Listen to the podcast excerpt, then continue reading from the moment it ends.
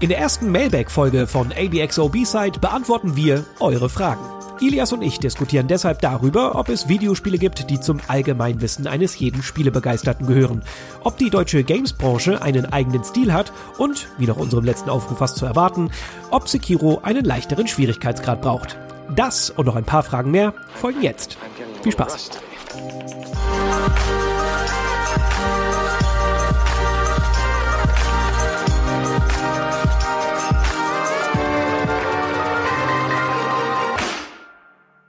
Moin moin und wunderschönen guten Tag zu einer weiteren Ausgabe ABXO B-Side. An meiner Seite begrüße ich natürlich wie fast immer Ilias Alaui. Hallo zusammen, herzlich willkommen. Sebastian, du hörst dich sehr krank an. Was ist denn hier los? Das, dieses Kompliment darf ich weitergeben. Ich glaube, wir sind beide etwas angeschlagen. Ist das heute die große Krankenhausepisode?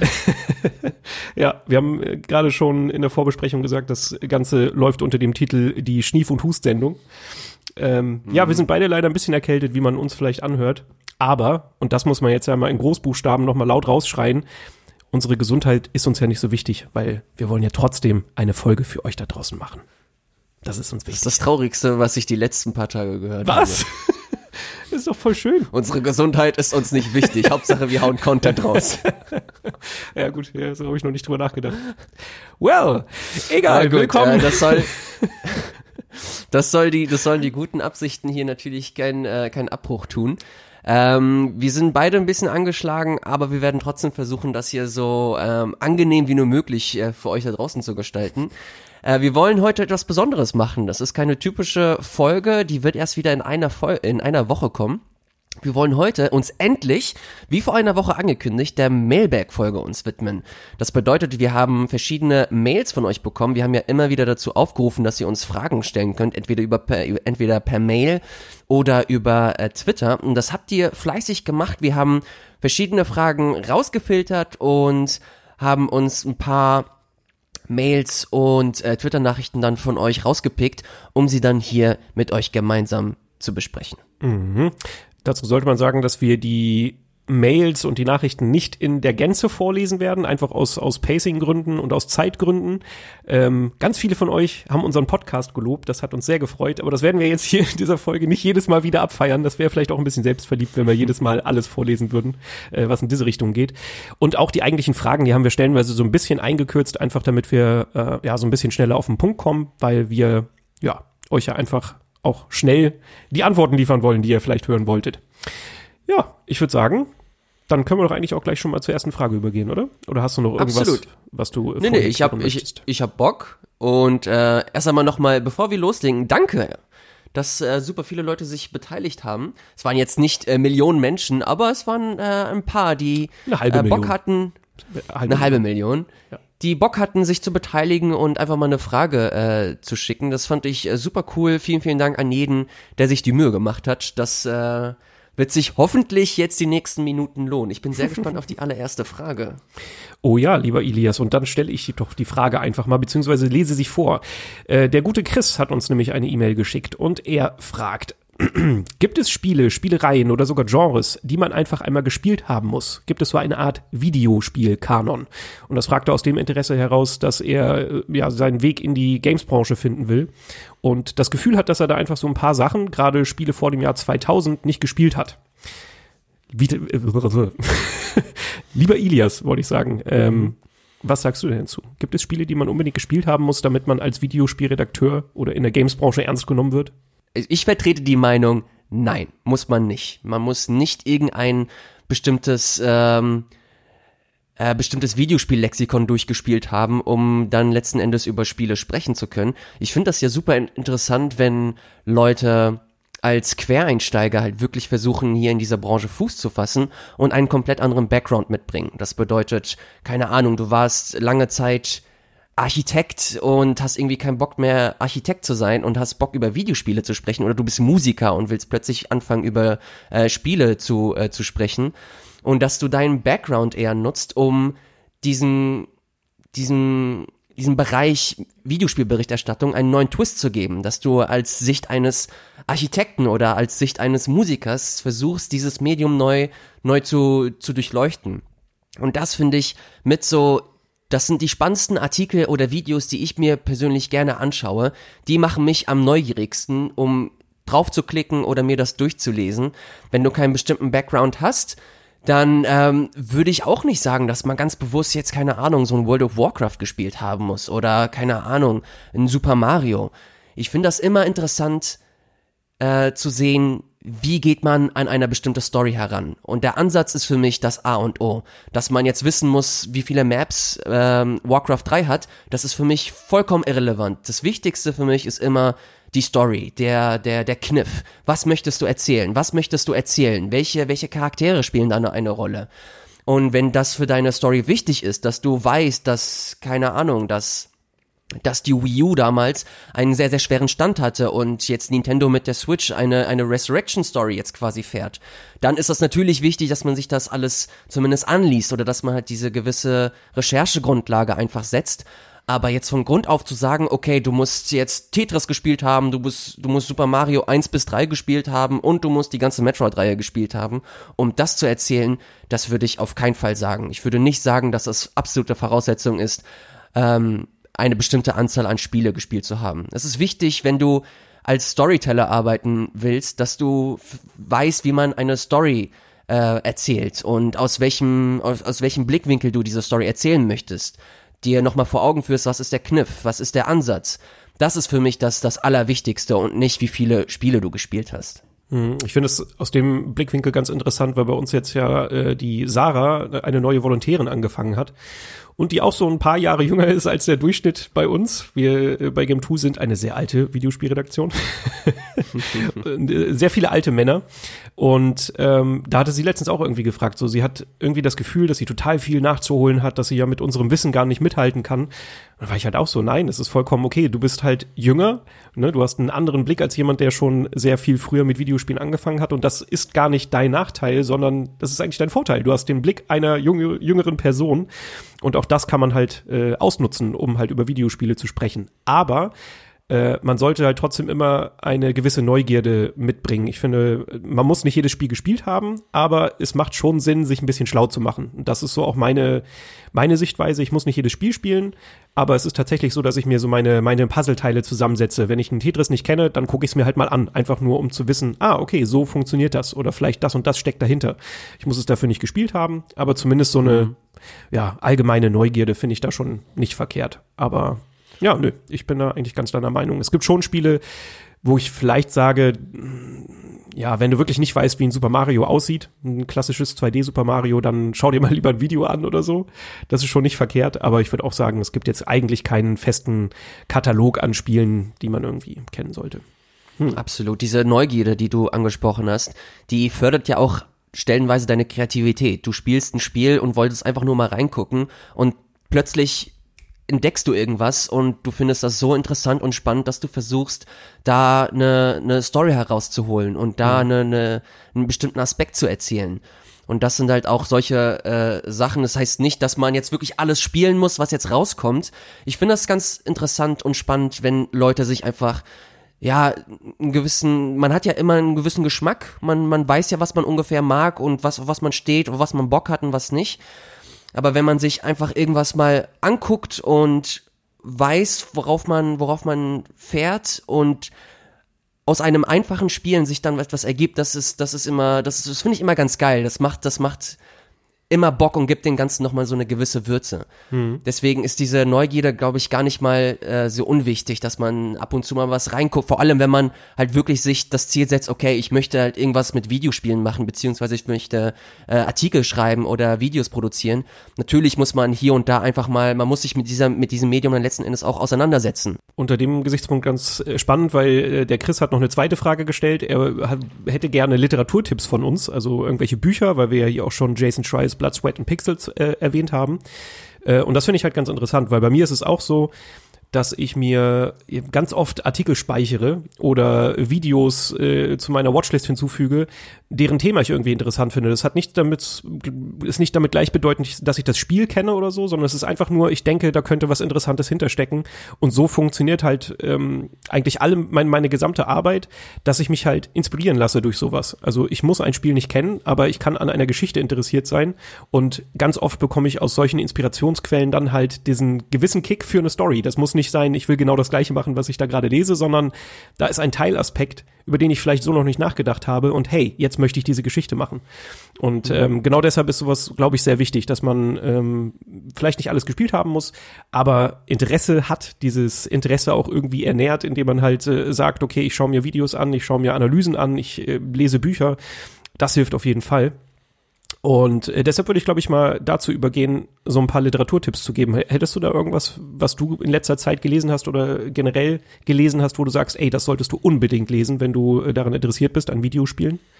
Ähm, ich habe ein Buch, das man, das ich auch, glaube ich, das ein oder andere Mal erwähnt habe. Ich bin mir ehrlich gesagt gar nicht mehr so sicher. Mhm. Aber das empfehle ich wirklich absolut jedem, der auch nur ansatzweise verstehen möchte, wie Entwicklung funktioniert, wie die Entwicklung von Videospielen funktioniert, die Konzeptionierung und wie eine Vision sich von, von der Idee bis zur Realisierung halt grundlegend stellenweise auch ändern kann. Das ist nämlich das ähm, das Spelunky-Buch von Derek Hugh, das mhm. unter dem äh, Bossfights äh, Verlag, ist das ein Verlag mittlerweile? Ich bin mir ehrlich gesagt nicht sicher, ja. aber unter dem Projekt Bossfights äh, dann veröffentlicht wurde, ist gar nicht mal so dick. Ich glaube, keine Ahnung, ein paar hundert irgendwas Seiten mhm. und ein absolut brillantes Buch finde ich, was mir nochmal gezeigt hat, ähm, was es heißt, eigentlich ein Videospiel zu entwickeln, was alles dazugehört, was, was für, was für Selbstzweifel da stellenweise mit drin sind, was für äh, was für Aha-Momente dazu gehören. Das sind alles so, das sind alles so Aspekte, die mir nochmal diese ganze Materie näher gebracht haben, obwohl ich mich schon mehrere Jahre damit befasse. Das ist, ähm, das ist auf jeden Fall eine Empfehlung, die ich jedem mitgeben möchte. Mhm. Bevor ich aber an dir, an, an, ähm, an deinen Tipp weitergebe, nochmal ganz kurz, weil mir das einfach wichtig ist. Mhm. Ähm, es wurde explizit nach, nach Literatur gefragt bezüglich Videospielen. Mir ist es aber super wichtig, nochmal zu sagen, man darf sich nicht immer nur auf diesen Videospielaspekt versteifen. Man darf sich nicht in dieser Bubble äh, einschließen und sich nur noch mit Videospielen beschäftigen. Es ist extrem wichtig, ähm, Bücher über was komplett anderes zu lesen. Über, keine Ahnung, über irgendwas, was euch irgendwie interessiert. Sei es Geschichten, sei es irgendwie Autobiografien, seien es irgendwelche anderen Sachbücher. Und das gleiche gilt natürlich auch für Filme, für, für, für, für Hobbys, dass wenn man jetzt irgendwas mit äh, Videospielen beruflich macht, dass man sich nicht komplett in diese Bubble einfach einschließt, sondern dass man versucht, seinen Horizont trotzdem zu erweitern, um diesen Horizont dann letzten Endes auch für den Beruf zu, zu nutzen. Das ist ein ganz, ganz wichtiger Aspekt, der meiner Meinung nach immer so ein bisschen untergeht, wenn man sich mit, mit anderen Leuten unterhält, die halt wirklich auch diesen, diesen Beruf ähm, anstreben.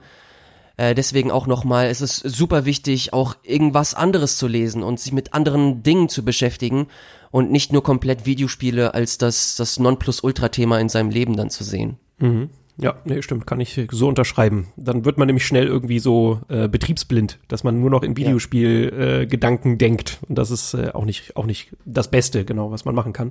Ähm, ja, zu dem Spelunky-Buch, das finde ich halt, ist das Idealbeispiel, weil ich bin überhaupt gar kein Fan von Spelunky, aber das Buch ist super. Und das vermittelt einem so viele Details, die man so eigentlich nicht auf dem Schirm hat und ich kann das wertschätzen, obwohl ich das Spiel überhaupt nicht mag. Ich finde den Typen super, den Entwickler und das Buch ist total interessant geschrieben. Also ja, das perfekte Beispiel dafür. Und ich hätte noch eins. Ich habe nämlich so eine Videospielbuch oder Literatur Dreifaltigkeit, äh, Blood, Sweat and Pixels, das Spelunky-Buch. Und das dritte ist Significant Zero von Walt Williams. Das ist der Autor von Spec Ops The Line. Und wer so ein bisschen meine Arbeit verfolgt hat, der weiß, dass ich auch einen Beitrag über Spec Ops The Line und die Entstehung zu dem Spiel gemacht habe. Und diese Entstehungsgeschichte ist halt so unglaublich spannend. Und dieser Walt Williams ist halt auch ein so einzigartiger Typ, der halt sich wirklich komplett aufgeopfert hat für seinen Job und daran auch wirklich kaputt gegangen ist und einen ganzen Prozess hinter sich hat, um wieder ein normaler Mensch zu werden, der nicht einfach 24-7 arbeitet. Ähm, und einfach diese dieser Blick, die Entstehung auf dieses, die Entstehung dieses Spiels und alles, was dahinter passiert ist, Sachen, die entschieden wurden, an denen er nicht beteiligt wurde, die ihn dann wirklich wütend gemacht haben, dann musste er stellenweise Sachen komplett umschreiben und er ist halt auch so ein bisschen, er hat so eine ganz leichte Punk-Attitüde, dass wenn ihm irgendjemand reinfuscht, ein, ein äh, Vorgesetzter, dass er dann halt trotzdem noch irgendwie seine Vision durchdrück, äh, so durchdrückt und das ja auf eine sehr subtile Art und Weise macht, ähm, ist total spannend. Einfach vor allen Dingen, wenn man das Spiel halt auch noch kennt, weil man dann so gewisse Puzzleteile zusammensetzen kann. Aber auch wenn man das Spiel nicht kennt, ist es einfach eine sehr, sehr interessante Entstehungsgeschichte und ja, ein Blick hinter die Kulissen. So deshalb diese drei Bücher auf jeden Fall, wer an Videospielen interessiert ist, dem würde ich das immer empfehlen. Ich finde, das sind sehr, sehr, sehr interessante, sehr schöne Bücher. Geil. Sehr gut. Ja. Oh Mann, ey, 16 Minuten haben wir jetzt äh, auf der Uhr. Wir haben gerade schon gescherzt, nach der ersten Frage 20 Minuten, die, das, die Folge wird einfach zwei Stunden lang. ja, wir werden mal schauen, mal gucken, wie viele Fragen wir beantworten können. Und sonst äh, machen wir halt einfach nochmal eine zweite Folge Mailback. Geht ja. Das stimmt. Ich mhm. mach mal einfach mal weiter. Ja. Und zwar fragt der gute Till, welches Spiel würdet ihr Nichtspielern, eventuell Politikern, Lehrern, Eltern zeigen, damit sie auf Anhieb verstehen, wie wunderbar unsere Leidenschaft für Videogames ist? Schöne Frage, finde ich. Mhm, auf jeden Fall. Ich persönlich mache mir da auch echt oft Gedanken drüber. Ich finde, das ist irgendwie eine interessante Frage, weil man möchte ja auch als Videospielredakteur oft vermitteln, woran denn so die Faszination liegt, die man mit Videospielen empfindet. Ähm, ich hatte gerade letztens so einen kleinen Erweckungsmoment, weil ich meinen Eltern äh, Virtual Reality gezeigt habe. Ich habe äh, die PlayStation VR mitgenommen und wir haben uns mal so ein paar Spiele angeschaut, wo du wirklich mehr passiv da sitzt und Sachen anschaust. Es gibt da so eine Demo, wie du in so einer Taucherglocke unter Wasser äh, quasi ähm, zu einem Wrack abtauchst und dann kommt irgendwann Hai. Also so eine ja, sehr simple Demo eigentlich. Aber für jemanden, der mhm. nie Videospiele spielt, ist das halt so, wow, krass. Und mein Vater hat irgendwann die Brille abgenommen, guckt mich so ein bisschen äh, verwundert an und meinte so, okay, scheiße, das brauche ich, das ist ja fantastisch. Geil. Und das fand ich sehr schön. Ähm, das ist, wäre ein gutes Beispiel, weil Virtual Reality auch auf so einer technischen Ebene nochmal was ganz anderes ist, als jetzt einen klassischen Film zu schauen oder sowas. Deshalb fand ich das schon ähm, ganz interessant. Aber wenn ich jetzt normale Videospiele ähm, weiterempfehle. Ich gehe immer ein bisschen weiter als so diese, diese üblichen Empfehlungen, sowas wie Telltale oder sowas, was schon sich so ein bisschen mit Film anbietet. Das finde ich ist eine schöne Empfehlung, weil da einfach die Schwelle nicht so groß ist. Ne? Du hast ja jetzt nicht irgendwie die super Geschicklichkeitspassagen oder sowas, sondern es ist alles relativ äh, entspannt und äh, laid back aber das ist trotzdem nicht so das, was ich gerne empfehle, weil es einfach für mich nicht die Stärke des Mediums komplett nach außen kehrt. Und für mich sind da eigentlich immer die That Game Company Spiele ähm, der, der Way to go. Also sowohl Flower als auch Journey sind alle so gestaltet, dass auch Leute, die nicht so gut mit der Steuerung umgehen können, ähm, aber nicht scheitern können. Es gibt kein Game Over. Du kannst immer weiterspielen. Da braucht es schon ein bisschen Eingewöhnung, aber ich finde, sie zeigen am besten für jemanden, der nicht so der Experte in Videospielen ist, was man denn damit machen kann. Also sie sind alle schön erzählt, haben keine, keine fünf Stunden Story-Sequenzen, sondern äh, erzählen sich einfach während des Spielens meistens. Und ich finde, das ist so die perfekte Erfahrung. Sie zeigen so ein bisschen, dass auch Spiele so einen künstlerischen Aspekt haben können. Sie zeigen, dass Spiele nicht immer irgendwie skillbasiert sind ja, ich finde, das sind immer so die Spiele, wo ich sage, hey, probier das mal aus. Und ähm, keine Ahnung, ich kann jetzt von meiner meiner Freundin erzählen, die ich das, der ich Journey einmal gezeigt hatte, die auch sonst eigentlich gar nicht spielt und auch sie hatte da so diesen Erweckungsmoment und war so, oh okay, krass, das können Videospiele sein, cool. Und sie hat echt Spaß mhm. und hat das durchgespielt. Deshalb für mich sind das so immer die besten Beispiele in diese Richtung. Geil. Ja, finde ich sehr gut. Hätte ich tatsächlich auch äh, unter anderem gesagt. Ich habe noch einen Tipp. Keine Ahnung, ob das jetzt daran liegt, dass ich mich jetzt die letzten Tage damit äh, intensiv beschäftigt habe. Hm. Aber ich glaube, dass ähm, Nintendo Labo auch ein sehr, sehr, sehr gutes Beispiel sein kann, um Leute einfach ranzuholen, um zu zeigen, was für eine Ebene Videospiele noch haben können. Ich habe jetzt nämlich kürzlich dieses äh, VR-Set von Nintendo Labo bekommen. Und alter Schwede, das ist ziemlich cool. Mhm. Mir macht das echt viel Spaß. Versteh mich nicht falsch, es sind immer noch ein paar Spiele dabei, die halt einfach diesen Gimmick-Charakter haben. Ich habe jetzt kürzlich äh, nämlich einfach ähm, mir einen freien Nachmittag genommen, um die äh, Kamera zum Beispiel zu bauen. Und da baust du halt wirklich so eine Stunde lang aus Pappe diese Kamera zusammen und irgendwann packst du die, die Konsole rein, drückst einen Knopf und zack, das, ähm, das, das visuelle Bild verändert sich einfach und du bist dann quasi, äh, wie du das gerade beschrieben hast, in so einer, in so einem Unterwassersetting und du bist Taucher und fotografierst. Und das ist tatsächlich ziemlich geil einfach. Vor allem, wenn du halt den Entstehungsprozess halt äh, siehst und selber mitgestaltest. Und äh, was ich mit am beeindruckendsten finde, das habe ich dann, das fand ich so äh, spannend, dass ich mir dann nochmal ein Interview rausgesucht habe, weil ich irgendwie wissen wollte, wie sie darauf gekommen sind. Ähm, und zwar ist mir aufgefallen, dass sie immer versuchen, nicht nur haptisch das irgendwie ähm, so detailgetreu wie nur möglich wiederzugeben, sondern auch soundmäßig das so zu gestalten, dass das irgendwie Sinn macht, dass du halt trotzdem noch mal so einen zusätzlichen so ein zusätzliches Haptikfeedback bekommst. Das ist bei der Kamera nämlich so, dass wenn du die Linse drehst, dass du da so ein so, so ein so ein Klackern halt mitbekommst, dass so dass halt dieses diesen Zoom eines Objektivs wiedergeben soll. Und das finde ich halt einfach, das finde ich fantastisch, das finde ich absolut großartig, wie sie versuchen auf, auf verschiedenen Ebenen diese, äh, diese Erfahrung wiederzugeben, äh, neu zu gestalten, dich dann als Spieler mit reinnehmen und du dann quasi einen Controller in der Hand hast, den du vorher selber gebaut hast und dann zusätzlich nicht nur ein Screen verfolgst, sondern in der Materie selber drin bist als als ähm, als VR-Spiel dann. Das, das finde ich wirklich. Ich habe einige Labo-Sets aufgebaut und ich fand es an sich auch cool, nicht mega besonders. Auch das ist im Kern eigentlich nur ein Gimmick. Aber allein wie sie, wie sie es schaffen, Virtual Reality nochmal auf eine andere Ebene zu bringen, für eine andere Zielgruppe zu definieren und, und aufzubereiten, ohne Scheiß, ich fand das einfach nur beeindruckend und, und faszinierend und, und cool.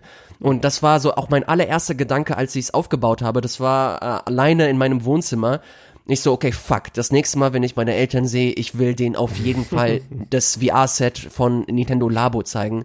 Es ist einfach unheimlich spannend und interessant und für mich schon fast ein bisschen Magie, wie sie das ähm, schaffen, aus, aus Pappe und ein bisschen Plastik halt solche Erfahrungen zu generieren. Nicht für Core-Gamer, nicht für diese spitze Zielgruppe, die wir sonst so kennen, sondern für ja, für, für, für einfache, für, für einfache Menschen, die halt sonst nicht mit dem Medium Videospiel zu tun haben. Für einfache Menschen klang fast ein bisschen beleidigend, aber ja, wir wissen, was du meinst. Äh, ja, ja, für, für, für Menschen, für Videospielfremde Menschen wollte ich, Genau. wollte ich damit äh, ausdrücken. Ja, stimmt, das ist ein schöner Punkt. Gerade weil VR ist ja sonst so unerschwinglich äh, oder du brauchst halt immer noch ein zusätzliches Gerät, aber gerade bei der Switch ist natürlich schön, du brauchst eigentlich nur einen Pappkarton. das ja, ist gut, das ist gut. absolut. Ja, es hat noch super viele andere Aspekte, aber das werde ich dann äh, bei der nächsten richtigen Folge von ABXOBs halt nochmal genauer erläutern. Auf jeden Fall mein Pick wäre unter anderem äh, das VR-Set, das ist ganz wichtig, von Nintendo Labo. Cool. Ja, das ist ein guter Punkt. Ja, vielen Dank, Till, für die Frage. Ähm, da würde ich sagen, machen wir mal weiter. Ne? Wir wollen ja noch ein paar Fragen beantworten. Als nächstes hätte ich hier die Frage vom guten Vince. Und der fragt, wie viel Arbeitszeit benötigt ihr, um eine Episode aufzunehmen, inklusive Recherche etc.? Gerade die letzte Folge mit Ilias Namensfiasko von Hollow Knight Silk Song hat ja gezeigt, dass ihr durchaus mal was cuttet und erneut einsprecht. Somit also mehr Post-Production-Zeit hinzukommt. Ich weiß jetzt gerade nicht, welche Folgenummer das war. Sechs, also schon ein paar Wochen wieder her. Äh, Wir haben ja die ganze Zeit lang Fragen gesammelt. Genau, äh, Ilias, vielleicht kannst du da mal ein bisschen was zu sagen. Boah, das ist äh, tatsächlich ganz, auch wieder ganz interessant zu sehen, wie sich das so langsam aber sicher wandelt, dass wir, also wir haben damit angefangen, dass wir uns einfach in einem Raum hingesetzt haben. In dem Fall war das immer dein Wohnzimmer. Ähm, und wir haben uns äh, verabredet und wir haben uns eine kleine Timeline gemacht und geschaut, okay, welche Themen wollen wir behandeln und dann haben wir einfach gesprochen. Und dann ist uns aufgefallen, auch wenn wir hier und da mal Podcasts gemacht haben, so einen eigenen Podcast zu produzieren, ist gar nicht mal so einfach. und äh, nicht nur nicht einfach in dem Sinne, dass da viel Postproduktion hintersteckt, sondern vor allem, was die Postproduktion letzten Endes verursacht, ist, dass wir uns stellenweise versprechen, dass wir uns stellenweise, was unsere Fakten angeht, nicht mehr sicher sind und nochmal extra nachgucken möchten, dass wir uns verhaspeln, dass stellenweise es so spät am Tag ist, dass wir so müde sind, dass wir stellenweise nur noch Quatsch erzählen und diesen Quatsch dann letzten Endes auch für euch rausschneiden, weil das dann überhaupt keinen Sinn mehr macht, was wir da erzählen.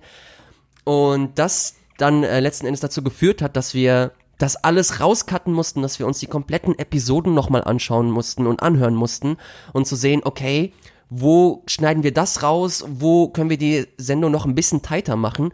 Und dazu kommt, dass wir die Sendung ja noch ein bisschen, ja, auf einen, auf einen, eigenständiges Level heben wollen, indem wir stellenweise auch nochmal eine Einleitung schreiben, äh, dann nochmal das Intro, die Intro-Musik vorhauen, dass wir stellenweise bei Besprechungen, wenn es sich anbietet und es der der der Besprechung auch äh, gut tut, dass wir da stellenweise nochmal Atmo-Musik äh, nochmal runterpacken, dass wir bestimmte Musiken reinnehmen, die unsere Erklärung nochmal stützen.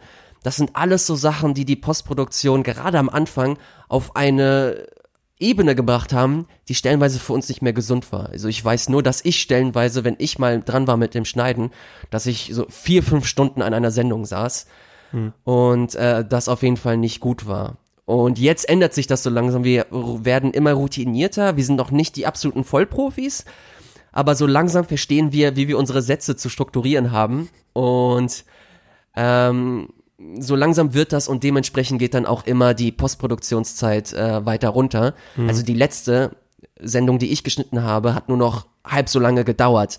Und wenn das die Tendenz ist, dann bin ich tatsächlich sehr, sehr, sehr froh drum.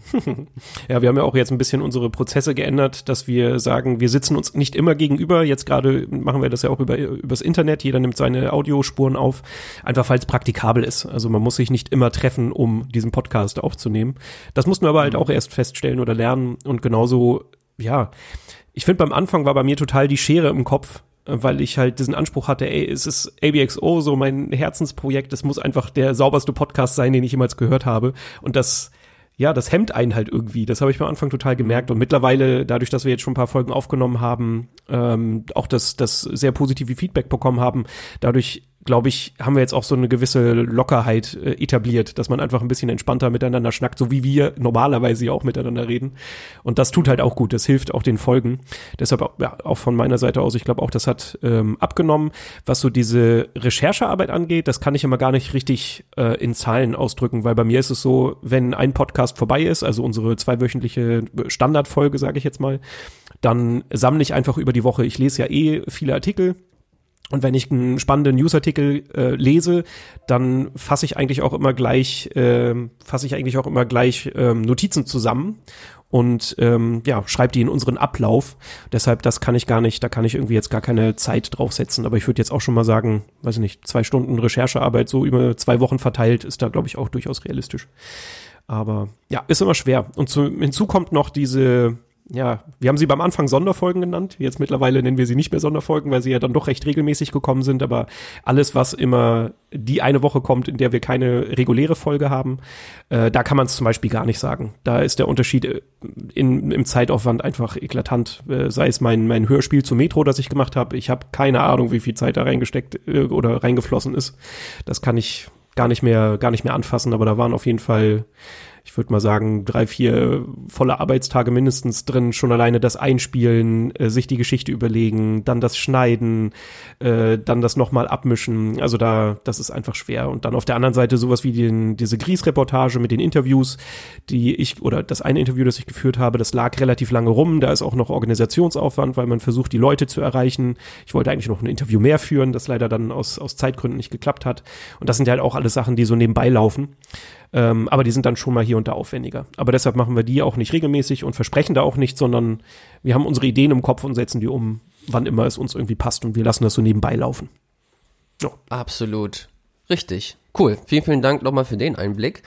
Ähm, machen wir direkt weiter mit der Frage von Christian. Der hat nämlich zwei Fragen oder mehrere Fragen. Wir haben es hier mal auf zwei Fragen runtergebrochen. Und zwar haben, ich fange an mit der ersten, haben Spiele aus Deutschland einen gewissen Stil oder könnten so einen aufbauen? Also abgesehen von Arbeitssimulatoren.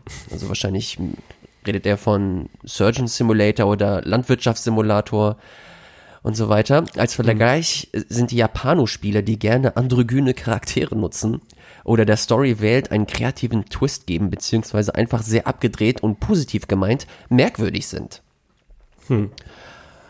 Interessante, interessante Frage. Ja, ja, ja, ja. Ja, ist tatsächlich nicht so einfach, oder? Ja, ich glaube, er hat mit den, mit den Simulatoren einen gewissen Punkt. Ich glaube schon, dass es mittlerweile so ein, so ein Signature-Move ist, dass man weiß, okay, die Deutschen haben wieder irgendwas Komisches gemacht und alles irgendwas auf, auf Basis von Zahlen und pünktlich sein und Effizienz. Oh ja, Das kann ich mir- gleich mit Klischees um sich geworfen. Kann ich mir tatsächlich richtig gut vorstellen, wenn ich ehrlich bin. Aber ich muss tatsächlich sagen, diese Arbeitssimulatoren, das ist ein Aspekt, der so in den letzten paar Jahren auf jeden Fall krass erwachsen ist, dank Landwirtschaftssimulator und so. Ich habe da ja mal einen Beitrag zu gemacht und ich finde, das ist auch ein sehr, ein sehr spezieller, äh, ein sehr spezielles Genre, was wir da bedienen und was, glaube ich, auch sehr oder fast einzigartig ist. Es gibt ja auch so diese Truck-Simulatoren und so, also es gibt auch äh, in anderen Ländern durchaus diese Simulationskultur und auch Flugsimulatoren ist jetzt auch nicht klassisch deutsch. Das gab es gerade früher auch aus Amerika und Co. Ähm, Ja. Für mich persönlich ist so das eheste, was ich mit deutschen Videospielen verbinde, sowas wie Anno oder wie Siedler, so diese Wirtschaftsaufbausimulation, ähm, die einfach so sehr ins Detail gehen, Zahlengewusel und äh, organisieren. Das ist so, das ist deutsch. Effizienz. ja, genau. Und da sind wir wieder beim Klischee. Also das wäre das erste, was ich tatsächlich mit deutscher Videospielkultur verbinde. Ähm, Ja, ja. Ja. Das, das ist für mich ein wichtiger äh, Aspekt, aber auch sowas wie Adventure. Und das ist äh, ganz, ganz witzig, dass Tim Schafer damals in seinem Kickstarter-Pitch für äh, Broken Age, das damals nicht Broken Age hieß, sondern einfach nur äh, Double Fine Adventure, dass er ähm, quasi den Abgesang der Adventure-Genres ähm, wiedergegeben hat, den er immer vom Publisher hört, dass es sich nirgendwo verkauft, außer in Deutschland. ja. Und das ist dann auch nochmal ein Aspekt, dass, dass wir hier in Deutschland einfach gerne Adventure-Spiele spielen. Ich frage mich ehrlich gesagt, warum? Das ist eigentlich eine gute Frage, um das mal aufzugreifen. Warum ist in Deutschland Adventure, das Adventure-Genre so krass erfolgreich? Ja. Aber äh, das ist auch ein Aspekt, dass man hier offensichtlich ganz gerne Adventure-Spiele spielt und wir hier tatsächlich dann auch die Schmieden haben, die Adventure-Spiele herstellen. Ich glaube, das erfolgreichste oder das größte Entwicklerhaus, äh, was dieses Genre bedient, ist, glaube ich, äh, ne? der Delic. Vielen, vielen Dank. Der Name ist mir gerade entfallen. ja. Und ähm, du hast ja auch mit Drüberbrook jetzt ein, ein sehr interessantes, cooles, neues Beispiel auch von einem Entwickler, der vorher eigentlich eine Produktionsfirma war für, für Fernsehen. Und ähm, ja, das sind alles so, das sind alles so Beispiele, die einfach nochmal diesen Standpunkt Deutschland zementieren als, als Adventure-Land, als Simulationsland, was ich cool finde, was ähm, jetzt vielleicht nicht direkt so mein, mein Ding ist. Also Adventure finde ich auch hier und da ganz nett, ist aber nicht so mein favorisiertes Genre. Und was Simulatoren angeht, ist jetzt auch ein Genre, das ich faszinierend finde, aber leider nie so wirklich mir die Zeit genommen habe, um mich da so wirklich reinzufuchsen. Ja, ich würde sagen, man, man sieht da halt auch so ein bisschen vielleicht reflektiert, wie so der Stand in der deutschen Games-Branche ist. Ähm, ich glaube, deutsche Entwickler, also zumindest größere Häuser, die suchen sich halt schnell so ihre Nische, die halt von anderen nicht so bedient werden und die vielleicht auch ein bisschen kostengünstiger umsetzbar ist. Also man kennt diese, diese Arbeitssimulatoren, die ja, grafisch halt einfach nicht so ausgereift sind und wahrscheinlich technisch hier und da auch noch nicht so ganz ausgereift sind, die halt dann wiederum im Detailgrad glänzen. Äh, und auch wenn du die Adventures anschaust, das sind halt einfach Spiele, wo du nicht lange über eine gewisse Gameplay-Mechanik in dem Sinne ja, nachdenken schon, aber du musst sie nicht feinschleifen. Das ist jetzt nicht ein krasses Kampfsystem oder sowas. Das lässt sich halt einfach leichter umsetzen und viele, auch kleinere Entwicklerhäuser, ähm, greifen dann halt dieses Adventure-Genre an, weil sie halt wissen, okay, das schaffen wir relativ easy in Anführungszeichen umzusetzen. Ich glaube, deshalb ist das so beliebt. Man merkt aber auch, wenn man sich so den deutschen Markt anguckt, dass da mittlerweile eine große Indie-Szene brodelt. Wir haben äh, auch durchaus Entwickler, die ein bisschen größer sind. Wenn man jetzt sowas wie Deck 13 ähm, sich anschaut, die The Search machen und Lords of the Fallen gemacht haben. Wir haben Crytek äh, mit, oh Gott, wie heißt es? Crisis? Ja, ja, nee, ich meinte jetzt gerade eins von den letzten, das letzte äh, Crytek-Spiel, das mir gerade entfallen ist. Egal, ist auch so ein Shooter. Also es gibt schon durchaus äh, größere Entwicklerhäuser, aber es ist halt alles noch nicht so ganz ausgereift. Und wir haben ja letztens auch über den deutschen Computerspielpreis gesprochen. Ähm, ich finde schon, dass in der deutschen Branche noch ein bisschen Luft nach oben ist. Ähm, ja. Oh ja. Ähm, ja, deshalb, ich hoffe, ich hoffe, dass sich da einfach was tut. Äh, deshalb fand ich auch diese Meldung, dass da die Fördergelder ein bisschen ähm, angehoben werden, fand ich eigentlich spannend, was im Rahmen des Deutschen Computerspielpreises bekannt gegeben wurde. Und ich hoffe, dass da einfach noch sehr viel Bewegung stattfindet. Wir haben ja auch über Crosscode gesprochen, was auch von deutschen Entwicklern kommt, ein Indie-Spiel, das auch total bemerkenswert ist. Und von sowas hoffe ich mir einfach, dass das in, in den nächsten, ja, Jahren einfach immer noch mehr passiert. Als ich meine Spec Ops Reportage gemacht habe, war ich auch in diesem äh, beim Saftladen Berlin, was so ein Indie-Konglomerat ist, wo einfach sich ganz viele Indie-Entwickler in ein Gebäude setzen und zusammen an verschiedenen Spielen arbeiten.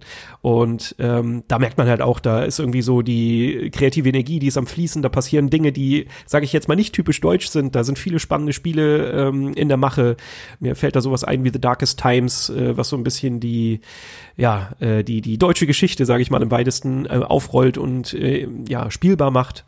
Und ja, da sind einfach ganz, ganz viele spannende Projekte und ich hoffe, dass da noch viel passiert. Und ich glaube, dass das Bild des typischen deutschen Spiels, das wird sich jetzt in den nächsten Jahren auch noch deutlich verändern.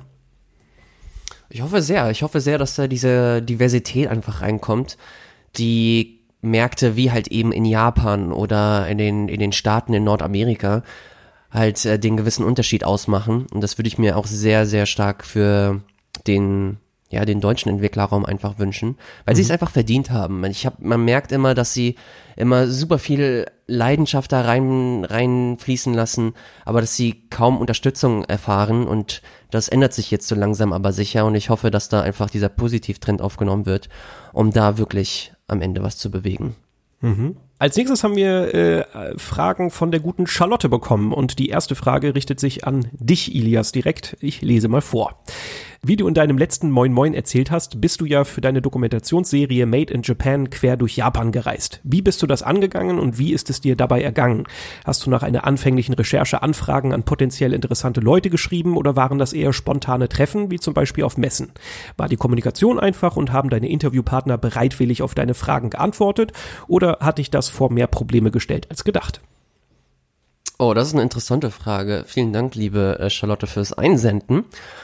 Und zwar, nee, es war auf keinen Fall so, dass das einfach nur spontane Treffen waren und man sich dann einfach irgendwo getroffen hat. Ich glaube, die Vorbereitungszeit für die eigentliche Doku hat, glaube ich, fast sieben, acht Monate gedauert. So lange ging das mit den ganzen äh, Mails, die ich äh, verschickt habe, an einen relativ bunten Strauß an Leuten. Und einige Leute haben sich gemeldet, einige wiederum habe ich, äh, von denen habe ich nie wieder was gehört. Was aber auch nicht schlimm ist, weil ich eigentlich nur zwei, drei Leute drin haben wollte, über die ich meine Geschichte erzählen wollte. Und das hat sich dann am Ende so ergeben, dass ich ähm, einen Interviewpartner bekommen habe, den ich unbedingt haben wollte und der auch zugesagt hat, was ich mega cool fand. Von dem anderen, den ich aber nichts gehört habe und den ich unbedingt drin haben wollte, da habe ich halt keine Mail bekommen. Und dann hat das angefangen, dass ich meinen ersten Interviewgast, der mir fest zugesagt hat, dass ich ihn gefragt habe, ey, du kennst ja den da, könntest du ihn eventuell fragen? Und so versucht habe, so über, über Umwege Vitamin B zu nutzen. Und so hat das dann am Ende irgendwie doch geklappt, dass ich dann über Kontakte und über Zweitkontakte dann letzten Endes zu, auf, äh, zu Mailadressen gekommen bin, äh, die ich dann nochmal anschreiben konnte, wo ich dann nochmal mein Glück versuchen konnte. Und so hat es sich dann letzten Endes ergeben, dass ich, keine Ahnung, ich glaube insgesamt waren es eins, zwei, drei, vier, fünf, sechs, sieben, ich habe acht Interviews insgesamt geführt, ähm, von denen aber am Ende, glaube ich, nur, nur fünf reinkommen. Was dann auch, warum das so ist, das ist nochmal ein ganz anderer, ganz anderer Prozess und ähm, würde die Frage hier sprengen. Aber um deine Frage dann äh, auf den Punkt zu beantworten, es ist einfach ein langwieriger äh, Vorbereitungsprozess gewesen. Recherche, gucken, was für eine Story möchte ich erzählen, welche Leute würden sich für diese Story eignen. Ich habe Mails geschrieben, die, ähm, wo es relativ lange hin und her ging und man Termine abgegleicht hat. Und dann habe ich die ersten Zusagen bekommen. Über diese Zusagen habe ich versucht, neue Leute zu akquirieren und zu schauen, welche man äh, dafür nutzen äh, könnte für die für die Geschichte und wer dafür, äh, wer dazu auch Bock hätte. Und so hat sich dann einfach ein Pool aus, aus Leuten ergeben, die Bock drauf hatten, äh, mit denen ich mich dann treffen konnte. Ich bin dann in der Regel zu denen ähm, ins Entwicklerhaus gegangen und konnte so mit denen sprechen und über ihre Arbeit ein bisschen labern. Und so hat sich das am Ende ergeben. Wie das alles aussieht, das werden wir dann hoffentlich äh, bald sehen. Genau, das wäre jetzt nämlich meine Frage gewesen. Kannst du ein Update geben, Ilias? Wie lange müssen wir denn noch warten? ich hoffe, ich hoffe nicht mehr, ich hoffe nicht mehr so lange. Ich investiere jede freie Minute, die ich habe, in dieses Projekt und ich habe lange nicht mehr darüber äh, gesprochen, aber auch mit ganz, äh, mit ganz gutem Grund. Weil sich das, wie gesagt, es ändert sich halt alles und ich habe gerade von acht Leuten gesprochen, aber man wird am Ende wahrscheinlich nur noch fünf sehen. Und das hat alles verschiedene Gründe. Ein Grund ist, es ist super lange her und seitdem hat sich auch meine Story ein bisschen geändert. Und andere Gründe sind, es bietet sich einfach nicht mehr an, ich möchte eine andere Struktur fahren, aber es ist, wie gesagt, es, es würde die, den Rahmen sprengen. Es wird hoffentlich bald kommen. Sehr gut, darauf nagel ich dich fest. Warte mal. Die gute Charlotte ist aber richtig krass. Sie hat nicht nur mir eine Frage gestellt, beziehungsweise äh, sie hat eine zweite Frage gestellt, die sich auch an uns beide im, im Kern eigentlich richtet. Mhm. Ich lese die mal einfach mal vor. Mhm. Und zwar heutzutage trifft man ja alle fünf Meter auf irgendeinen Sale, sei es im Nintendo eShop, PSN oder im Einzelhandel. Manchmal habe ich das Gefühl, dass das eigentliche Spielen und Genießen von Videospielen zum einfachen Abarbeiten wird und man einfach so viele Spiele wie möglich konsumieren will, ohne eigentlich das Spiel an sich gebührend wahrzunehmen. Wie ist das eigentlich bei euch Redakteuren? Könnt ihr euch den Spielen, die ihr gerne intensiver spielen würdet, eigentlich so widmen, wie ihr es gerne hättet? Oder geht es eher in die Richtung, ich muss jetzt das Spiel A, das ich richtig gut finde und privat spiele, schnell beenden, abarbeiten, hinten anstellen, weil in meinem Terminplan die Deadline für Spiel B steht? Hm. Ja, also ich, ich weiß ja natürlich nicht genau, wie das bei euch drüben bei äh, RBTV abläuft, weil ich einfach nicht in der Redaktion sitze. Ne? Die Redaktionen sind ja mhm. ein bisschen getrennt. Äh, bei uns ist es tatsächlich so, dass dadurch, dass wir eigentlich alle zwei Wochen ein neues Thema haben, dass ich schon oft das Problem habe, dass ich privat schwer zum Spielen komme. Ähm, und dass ich manchmal auch Spiele, auf die ich jetzt eigentlich gerade Bock habe, irgendwie abbrechen oder pausieren muss. Äh, bestes Beispiel jetzt gerade, ich habe Sekiro zu Hause, würde eigentlich am liebsten die ganze Zeit Sekiro spielen, ähm, aber für die nächste Game 2 Folge muss ich Earth Defense Force spielen. Ähm, und deshalb mhm. habe ich jetzt Sekiro erstmal liegen lassen, weil ich äh, mich darum kümmern musste. Also das ist leider schon so. Bei mir ist es aber so, dass ich Gott sei Dank äh, immer noch so viel Bock auf Spiele habe, dass ich auch stellenweise, wenn ich von einem langen Arbeitstag nach Hause komme, durchaus die Energie und die Lust habe, äh, noch was privat zu spielen. Deshalb so das versuche ich mir irgendwie beizubehalten und dann versuche ich mir auch diese Zeit einzuräumen, die so ein Spiel braucht. Also für mich macht es keinen Sinn, durch irgendein Spiel durchzurushen. Ähm, Hauptsache, ich kann sagen, ich habe es gesehen und gespielt. Also das würde ich niemals machen. Das ähm, weiß ich nicht. Das, das macht eigentlich Spiele nur kaputt.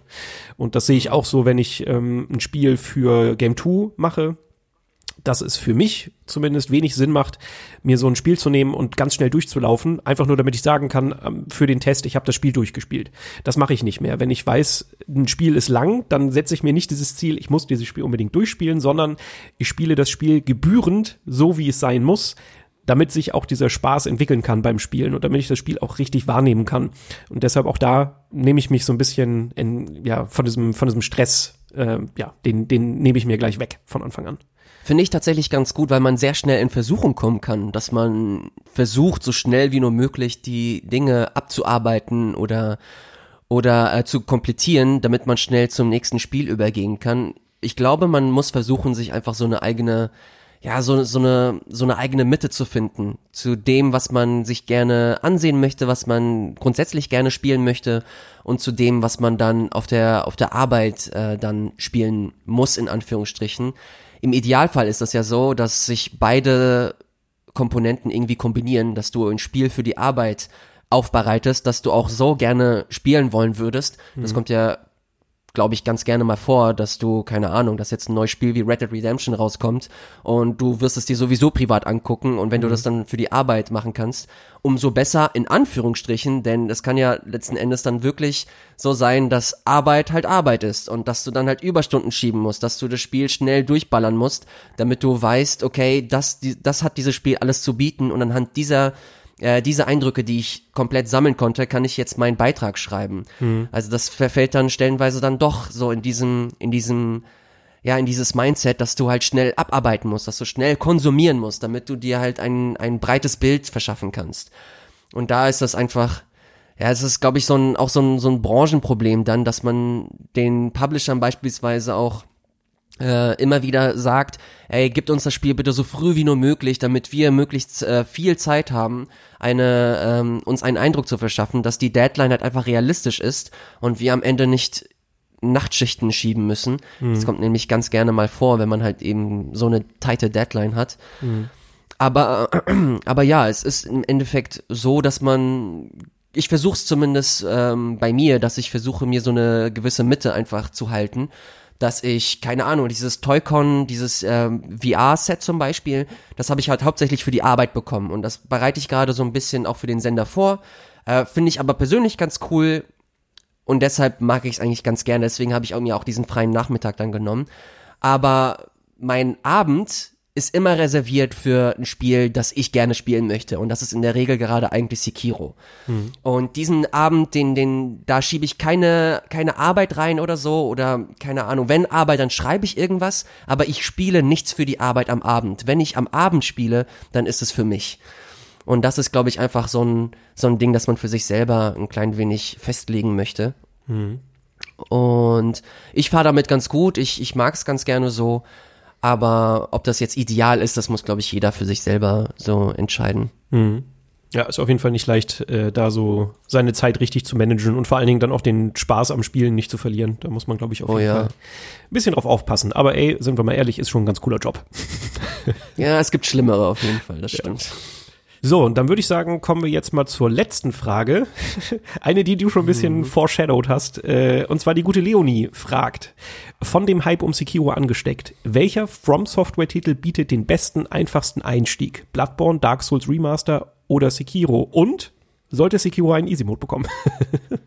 so, ich möchte dazu sagen, Leonie gibt es wirklich. Das ist keine Frage, die ich einfach einge eingeschickt habe. Vielen, vielen Dank, Leonie, dass du sie nochmal in äh, letzter Sekunde über Twitter uns geschickt hast. Ähm, gute Frage, aber auch gleichzeitig, die du nebenbei noch gestellt hast. Und zwar, was, welchen Titel welcher Titel von From Software bietet den einfachsten Einstieg? Basti, mhm. ich weiß, dass du wirklich jeden Titel gespielt hast mhm. und wenn mich nicht alles täuscht, auch äh, zu 100% auch komplettiert hast. Oh, oh, nee, nee, nee, nee. Nur Bloodborne und Dark Souls 3. Den Rest. Oh, wirklich? Habe ich leider nicht okay. geschafft. Aber trotzdem äh, sp spreche ich dir mal einfach die Kompetenz zu, dass du am besten sagen könntest äh, oder zumindest deine eigene Perspektive geben könntest, welcher Titel den einfachsten Einstieg gibt. Ja, gerade glaube ich, jemand, der mit Demon's Souls angefangen hat, ist eigentlich genau der falsche Ansprechpartner. Aber ich, ich ja, ich, ich sage mal, ich habe, glaube ich, trotzdem ein Gefühl dafür, mit welchem Spiel man am besten einsteigen könnte. Und da würde ich wahrscheinlich ist schwer. Also eigentlich würde ich immer Bloodborne sagen. Ich habe aber auch von ganz vielen Leuten gehört, dass der Einstieg halt auch nicht so cool ist. Und deshalb würde ich fast sagen, ey, probier lieber Dark Souls 3. Ich glaube, Dark Souls 3 ist so der, der smootheste Einstieg. Ich glaube, da sind die Hürden nicht ganz so drastisch. Ich glaube nämlich bei Bloodborne kann man, da kann man schon übermannt werden. Ich würde sagen Dark Souls 3. Ja. Was sagst hm, du? Okay. Ich weiß nicht, ich tendiere gerade zwischen Bloodborne und auch Dark Souls 3. Dark Souls 3 ist auch echt ein bisschen schade eigentlich, mhm. weil man, auch wenn man gar nicht so viel davon mitbekommt, aber die Story ist ja da schon ein Stück weit fortgeschritten und knüpft ja, ja. an die, an, zumindest an den ersten Teil so richtig krass an. Aber die, ja, die, die aber komplette Story, die, ja, wollte ich gerade sagen. Also die komplette Story wirst du wahrscheinlich eh über Lore-Videos dir nur äh, komple komplett äh, verschaffen können. Sagen wir mal, du, Deshalb, du machst dir einen Magic Moment ein bisschen, na, auch nicht kaputt. Also, ja, es gibt halt, es gibt halt krasse Referenzen, aber ich sag mal, wenn du Dark Souls 1 später spielst, hast du trotzdem den Magic Moment. Nur halt nicht mit Dark Souls 3, sondern mit Dark Souls. Also ich glaube, das geht. Ich glaube, das geht. Aber ja, ich, also ich, ich glaube, hm? Ich glaube, ich würde trotzdem Bloodborne sagen. Ich ja. glaube, Bloodborne, auch, auch wenn man gerade am Anfang eine, eine Stelle hat, die echt ein bisschen garstig sein kann und unangenehm, dadurch, dass du halt dieses Feature hast, dass du, wenn du geschlagen wirst, dass du sofort wieder äh, Lebenspunkte zurückbekommst, wenn du den kompletten Gegenzug aushältst, äh, beziehungsweise ausholst und so dann quasi nochmal im letzten Moment nochmal angreifst und deinen ganzen Mut zusammennimmst, um dann quasi diesen, diesen Gegner zu, zu besiegen. Mhm. Dieses Feature allein hat mir hat, hat mega viel Spaß gemacht, hat mir oft aus der Klemme geholfen und fand ich insgesamt einfach nicht so sperrig wie die, wie die Dark Souls Sachen. Dark Souls 3 ist tatsächlich auch nochmal so ein, so ein Titel, der das ein Stück weit aufbricht und dir versucht, so einen angenehmen Einstieg zu ermöglichen. Aber im Kern würde ich sagen, dass Bloodborne so eine, eine gewisse so, so eine gewisse Frische mitbringt, hm. nicht zu sehr belastet ist, was, was diese Souls, was dieses Souls-Konzept angeht, aber trotzdem den, die Essenz noch beibehält und dir eine gute Grundlage gibt, so ein gutes Grundlagenwissen und, und ein Grundlagenverständnis für die Mechaniken, hm. dass du dann halt im Grunde alle anderen Souls-Spiele spielen kannst. Ich glaube halt, der einzige Unterschied weshalb ich mich jetzt auch für Dark Souls 3 entschieden habe, rein allein, wenn es um den Einstieg geht. Ich finde schon, Bloodborne ist das coolere Spiel in meinen Augen. Das, das Spiel, was vielleicht noch mehr mit einem macht, wenn man sich denn über diesen Anfang gerettet hat. Bei Dark Souls 3 hast du aber halt dadurch, dass das Kampfsystem ein klein wenig träger ist als bei Bloodborne und du halt immer dieses Schild hast. Und dieses Schild ist eine gewisse Sicherheit. Wenn du dich an den ersten Bosskampf in Dark Souls 3 erinnerst, da kann dir dieses Schild schon ein bisschen den Hintern retten. Bei Bloodborne hast du das halt nicht. Da bist du halt wirklich offen. Ähm, du musst lernen, mit dieser Schusswaffe umzugehen, was irgendwie nicht so intuitiv ist, wie jetzt einfach nur ein Schild vor dich halten. Deshalb glaube ich vielleicht, dass Dark Souls 3 ein bisschen den Einstieg leichter machen könnte. Aber ja, ich finde, man kann es, glaube ich, mit beiden. Ja, das, man könnte, ja, ich, ich, ohne Scheiß, ich könnte darüber echt eine, eine komplette Folge irgendwie füllen mit, äh, mit dir, ohne Scheiß. Weil, pass auf, pass auf, nur noch, nur noch einen kurzen mhm. Gedankenanstoß. Mhm. Bei Dark Souls 3 hast du zum Beispiel hast du relativ zu Beginn einen Tutorial-Boss. Mhm. Und wenn du noch nie Dark Souls gespielt hast, mhm kannst du dich bei diesem Tutorial-Boss halt echt Stunden irgendwie aufhalten und mhm. du wirst halt immer wieder geschlagen und immer wieder geschlagen und immer wieder geschlagen mhm. und irgendwann bist du halt komplett frustriert. Und bei Bloodborne ist das so, dass das Design gerade am Anfang halt so ein bisschen ja ein bisschen weiter offen ist, dass du kannst halt zu diesem Beast hingehen, ich habe vergessen, mhm. wie das wie das Vieh heißt, der der erste optionale Cleric, Gegner. Cleric Beast, glaube ich. Der, genau, das Cleric äh, der äh, das Cleric Beast. Mhm. Da kannst du hingehen, aber das Cleric mhm. Beast ist im Grunde halt ein optionaler Boss. Mhm. Und du kannst, du kannst hingehen, musst du aber nicht. Und wenn du merkst, okay, fuck, du bekommst immer wieder aufs Maul, dann gehst du einfach den, den nächsten, äh, den nächsten Weg. Und dann kommst du halt zum Pater. Und er ist halt wirklich der allererste, der allererste richtige Test. Ja, er testet ja. dich dann, okay, hast du es gerafft oder nicht? Und wenn du es nicht gerafft hast, dann denkst du dir, okay, fuck, dann gehe ich lieber erst einmal nochmal zurück, geh zum Beast und versuche da nochmal die, die Feinheiten zu, zu raffen. Und so habe ich das Gefühl, dass Bloodborne einfach insgesamt am Anfang dir mehr Möglichkeiten gibt, dich auf dieses ganze Spiel einzulassen, mhm. um so deine Skills einfach ein bisschen zu festigen, während bei Dark Souls 3 das halt wirklich so mit der, mit der Knarre auf der Brust ist, entweder lernst oder fick dich. Ja, ja, aber du, du hast ja gerade selber gemerkt, du erwähnst dann Father Gascoigne als nächsten und ohne Mist, wenn du Father Gascoigne ist halt echt ein richtiges Arschloch.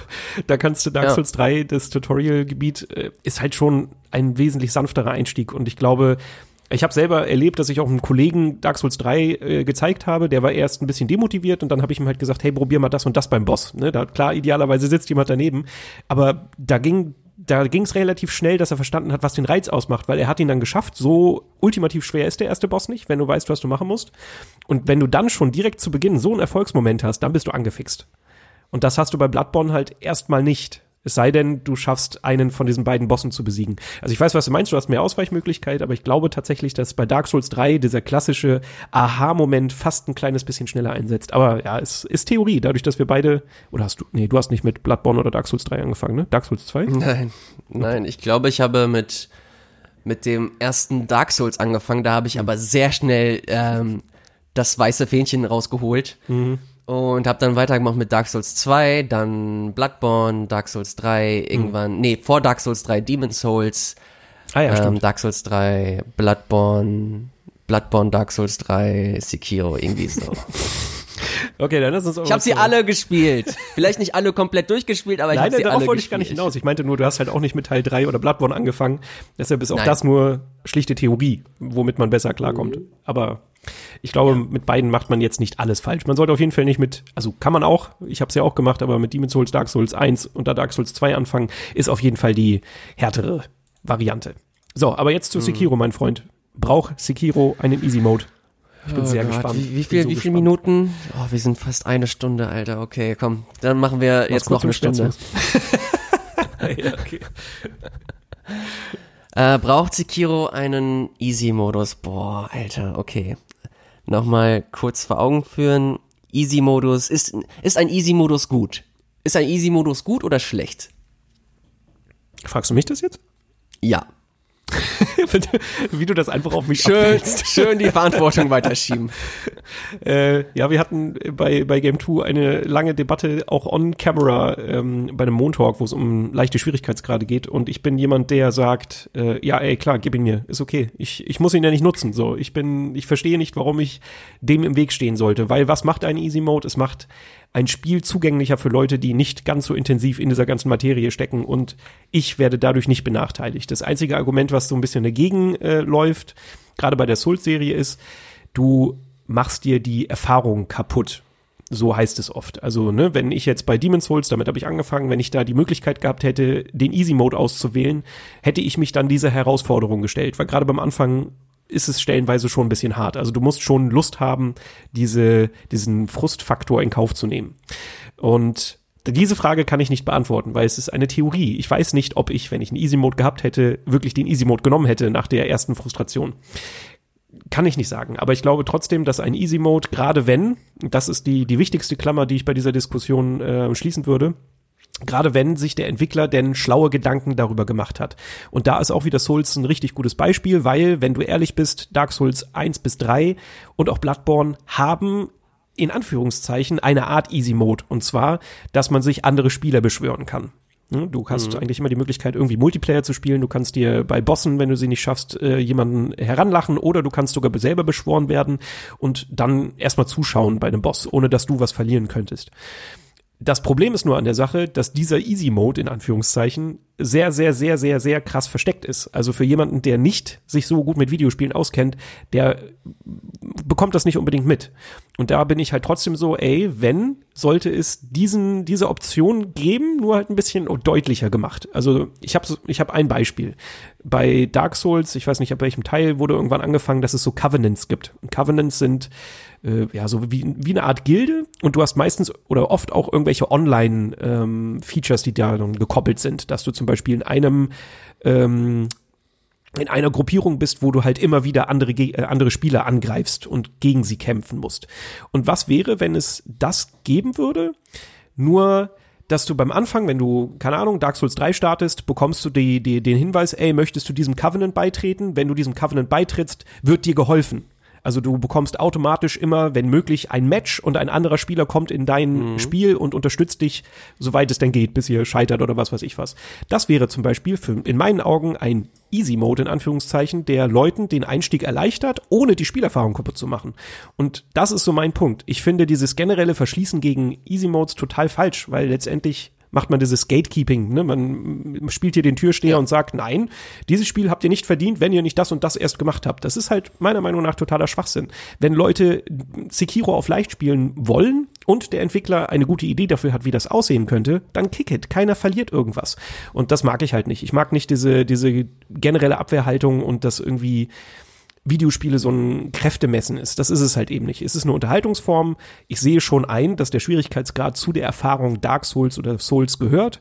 Aber ich glaube, gerade From Software, die immer wieder bewiesen haben, dass sie coole kleine Ideen und Kniffe haben, wie sie diese Formel ändern, auch die könnten ganz einfach eine Variante finden, die das Spiel nicht kaputt macht, aber Leuten den Einstieg erleichtert. Und dadurch, dass aber so stellenweise relativ ekelhaft geführte Diskussionen ähm, stattfinden, wo gesagt wird, nein, nein, nein, nein, nein, das geht nicht und wie kannst du nur, das finde ich ist halt falsch. Also lieber sich mal in die, in die Schuhe jemand anderen versetzen, der vielleicht nicht so viel spielt und der aber trotzdem gerne diese Erfahrung haben möchte, nur halt auf seine Art und Weise. Hm. Das beste Beispiel, wie das man, wie man das auch relativ gut implementieren kann, ist halt auch Celeste. Das wird, glaube ich, sehr, sehr häufig immer mal wieder äh, genannt, das Spiel. Hm weil es halt auch kein, ich finde diesen Begriff Easy Modus auch ein bisschen lame. Also ich finde, das ist, ist einfach kein, kein guter Name. Bei Celeste heißt das Accessibility Mode. Mhm. Und äh, sorgt quasi dafür, dass das alles ein bisschen zugänglicher ist. Und da kannst du halt auch wirklich alles einstellen. Du kannst einstellen, dass du unendlich Leben hast. Du kannst einstellen, dass du, dass die Gegner langsamer äh, sind, dass die grundsätzlich, dass grundsätzlich das Spiel langsamer ähm, funktioniert und, und voranschreitet. Mhm. Und das ist auch ein Modus, auch wenn du das gerade beschreibst, dass das ein, ein, interessanter Weg sein kann und vor allem auch ein smarter Weg ist, das in das Spiel mit zu integrieren. Aber ganz im Ernst, ich habe auch überhaupt kein Problem damit, dass ähm, es einen Modus gibt, wo du in Sekiro unendlich oft wiederbelebt werden kannst. Mhm. Weil ganz im Ernst, wenn das die Entwickler nicht machen, da machen das andere Leute. Da mhm. machen das andere Leute über Mods. Und wenn du mal googelst, da findest du sehr, sehr, sehr schnell Mods zu irgendwelchen äh, Features, die du halt in Sekiro implementieren kannst, dass du unendlich wiederbelebt werden kannst, dass du, dass du stellenweise extrem schnell sein kannst, also dass dein Charakter sich deutlich schneller bewegen kann als im Hauptspiel oder dass du einstellen kannst, dass die Gegner viel, viel langsamer agieren als im Hauptspiel. Das sind alles Sachen, die aus der Community kommen, die einen bestimmten Zweck erfüllen sollen, und zwar Zugänglichkeit. Dieses, mhm. Das hast du sehr gut beschrieben, dieses, dieses Gatekeeping wird damit einfach komplett ausgehebelt. Das ist ein Medium, das, das ist nicht nur für ein bestimmtes Klientel, sondern das ist für Menschen, das ist für alle gemacht. Und das für, für, für jegliche Art von Menschen, sei es, sei es ein normaler Mensch, sei es ein Mensch mit Behinderung, sei es jemand, der relativ wenig Spiele spielt, sei es jemand, der Hardcore-Spiele spielt. Ich habe Leute in der, in der Redaktion, die jeden Tag sich mit Videospielen beschäftigen, aber stellenweise trotzdem diese Mods sich runtergeladen haben, weil sie sich gedacht haben, ey, ich hab Bock auf das Setting, ich mag das Spiel, hm. ich habe aber keinen Bock, mich so richtig krass so rein zu, ver, rein zu verbeißen. Hm. Ich will einfach nur das Spiel genießen, ich lade mir diese Mod runter und seitdem habe ich eine gute Zeit. Hm. Und ganz im Ernst, finde ich vollkommen in Ordnung. Scheiß doch drauf, wenn du das Spiel so spielen möchtest, wie das der Entwickler angedacht hat, dann kannst du das spielen. Kauf dir das Spiel, installier dir das und dann ist auch alles gut. Aber dann ist auch einfach wichtig, dann diese gewisse Sensibilität zu haben und nicht irgendjemanden ans Bein zu pissen, weil er jetzt irgendwie das Spiel anders spielen möchte. Ich meine, what the fuck, ey. Ich finde das irgendwie, ich finde das ein bisschen, ein bisschen lame. Und wenn das, sorry, ein letzter Punkt, bevor ja, du, ja. bevor du ausholst. Ähm, wenn das ein Entwickler halt ähm, implementiert, so, so ein Accessibility-Modus, dann ist das auch wichtig, dann zu sagen, okay, dieser Modus, den stellen wir euch zur Verfügung. Es ist nicht unsere Vision. Wenn ihr das spielt, ist das mhm. eigentlich nicht so angedacht, wie wir es uns vorgestellt haben. Wenn ihr nach unseren Vorstellungen spielen wollt, spielt das normale Spiel. Aber hey, wir sind euch nicht böse, wenn ihr es irgendwie anders spielen wollt, weil Grund X, warum auch immer. Mhm. Aber ihr habt eure Gründe und wir respektieren diese Gründe. Und das finde ich gut und das ist wichtig. Und wenn man das implementiert hat, dann verstehe ich zum Teufel nicht, warum man da irgendwie großartig böse sein soll. Warum Sp Leute das Spiel anders spielen als ich. äh, ja, ich finde das ganz interessant. Wir sind da, glaube ich, sehr auf einem Level, was, was die Meinung äh, angeht zu einem Easy Mode. Ich, äh, als wir das bei Game 2 gemacht hatten, da war der Micha noch dabei und der Trant und die waren eher so ein bisschen auf der anderen Seite, würde ich sagen. Die haben halt schon gesagt, ey, man muss äh, quasi die Idee des Entwicklers äh, wertschätzen und sagen, ähm, ja, so wie er das halt ähm, sagt, wie das Spiel gespielt werden sollte, so sollte es halt auch gespielt werden. Punkt. Verstehe ich zu einem gewissen Grad, aber genau das, was du gerade gesagt hast, ja, aber das kann halt auch machen, wenn er Alternativen anbietet. Man muss nur dann immer noch klar und deutlich machen, wie das Spiel gedacht ist, in Anführungszeichen. So, das ist immer der Punkt, den ich halt nicht verstehe. Also da müssen sowohl Entwickler drauf achten. Äh, mein Beispiel war äh, Ace Combat, wo IGN irgendwie ein Review geschrieben hat und sich dann der Game Director irgendwie über Twitter darüber aufregt, weil das nicht so gut bewertet wurde. Ja, nee, ihr habt das ja auch auf easy gespielt, das geht ja nicht. So und so muss es gespielt werden. Aber das steht halt nicht im Spiel. Das ist nicht die Standardeinstellung, weißt du? Und da bin ich so, hey, wenn das so gespielt werden soll, dann musst du das halt auch im Spiel deutlich machen. Das ist der Job eines, eines Entwicklers, klar zu sagen, was die eigene Vision ist, damit man das Spiel auch so spielt. Und ich finde die Diskussion um Schwierigkeitsgrade an sich total spannend, weil es ist halt ein Aspekt, den kein anderes Medium Medium hat. Ähm, über Twitter gab es auch in den letzten Wochen ganz oft ähm, eine Diskussion darüber und da gab es ganz viele unterschiedliche Meinungen und das finde ich halt auch cool. Also solange man sachlich und ich finde, durchdacht miteinander redet, kann, darf man auch auf der Gegenseite stehen, habe ich gar kein Problem mit. Also auch meine Kollegen bei Game 2 äh, weiß ich total zu schätzen und mag sie, auch wenn wir da einer anderen Meinung sind. Ähm, mhm. Das Problem ist halt nur, dass du einen Schwierigkeitsgrad mit nichts gleichsetzen kannst. Wenn du mir jetzt ein Buch nimmst, das war nämlich eine Sache, die ich auch öfter über Twitter gesehen habe, äh, da hieß es dann so, ja, aber du kannst ja, keine Ahnung, die Geschichten von Franz Kafka kannst du ja auch nicht für Leute runterbrechen und leichter machen, damit sie die verstehen. Und da bin ich so, ja, das ist aber auch eine ganz andere Sache, weißt du? Das ist ja genauso, als würdest du sagen, okay, die Geschichte bei Dark Souls 3 ist aber so verschwurbelt, dass ich sie nicht verstehe. Mach mir da mal eine leichtere Geschichte. Das wäre gleichzusetzen. Das will aber ja keiner. Das Werk, die Geschichte, die, die Story, die Erfahrung soll ja natürlich gleich bleiben. Aber der Schwierigkeitsgrad ist nicht in dem Sinne gleichzusetzen. Das wäre gleichzusetzen wie, okay, das Buch hat jetzt eine ganz andere Form. Ich weiß nicht, wie ich das Buch aufschlagen soll. Das wäre die Parabel für einen Schwierigkeitsgrad. Das ist ein, ein Skillset. Vor allem ist das auch, also ich finde, dass also ich gibt, es gibt, in meiner Meinung nach gibt es Easy Modes für, für Kafka. Also allein die Tatsache, dass du zum Beispiel äh, ein Hörbuch hören kannst zum Buch. Oder dass du ja, dir gut, das macht die Geschichte natürlich nicht leichter, ne? Aber klar, das Lesen Aber du kannst ja, du, du, kannst ja, ja, ja. Und du, du hast auch, du hast keine Ahnung, du hast Zusammenfassungen im Internet, die du dir auch durchlesen kannst.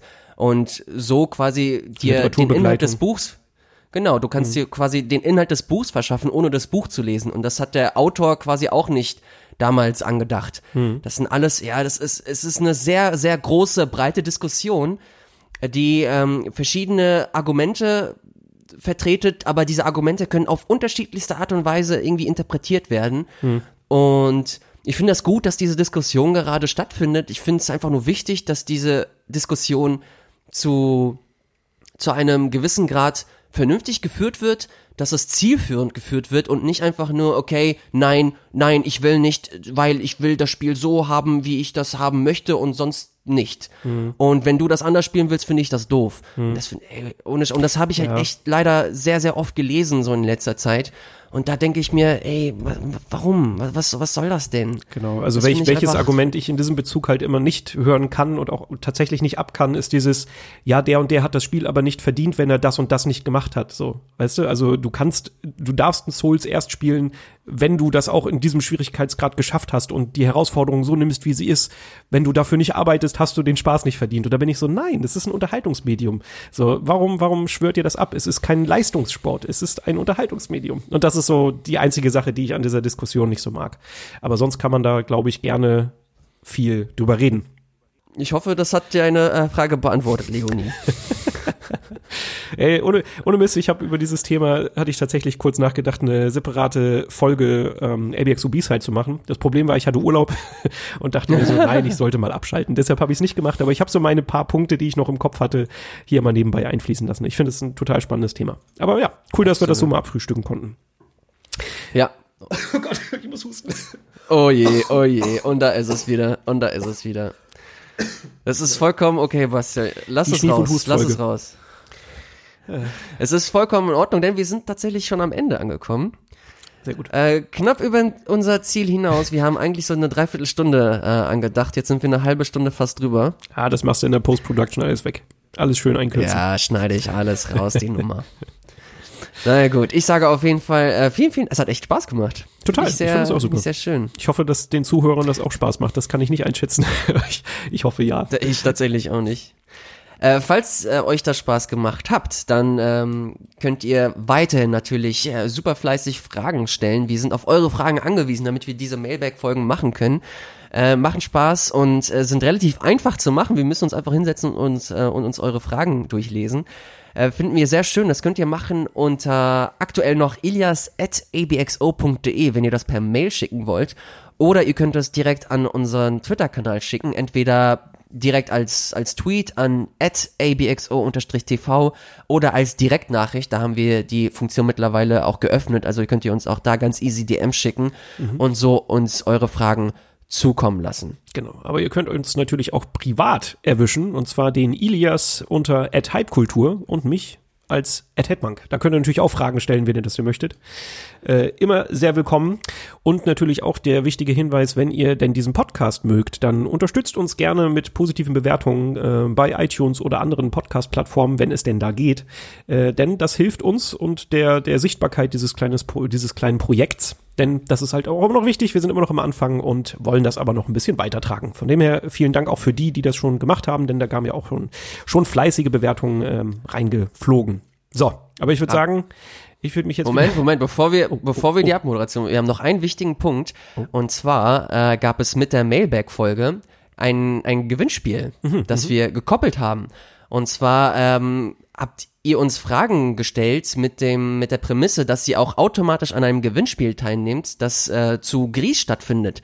Und zwar im Rahmen der der Musikfolge von Gries, die Sebastian produziert hat.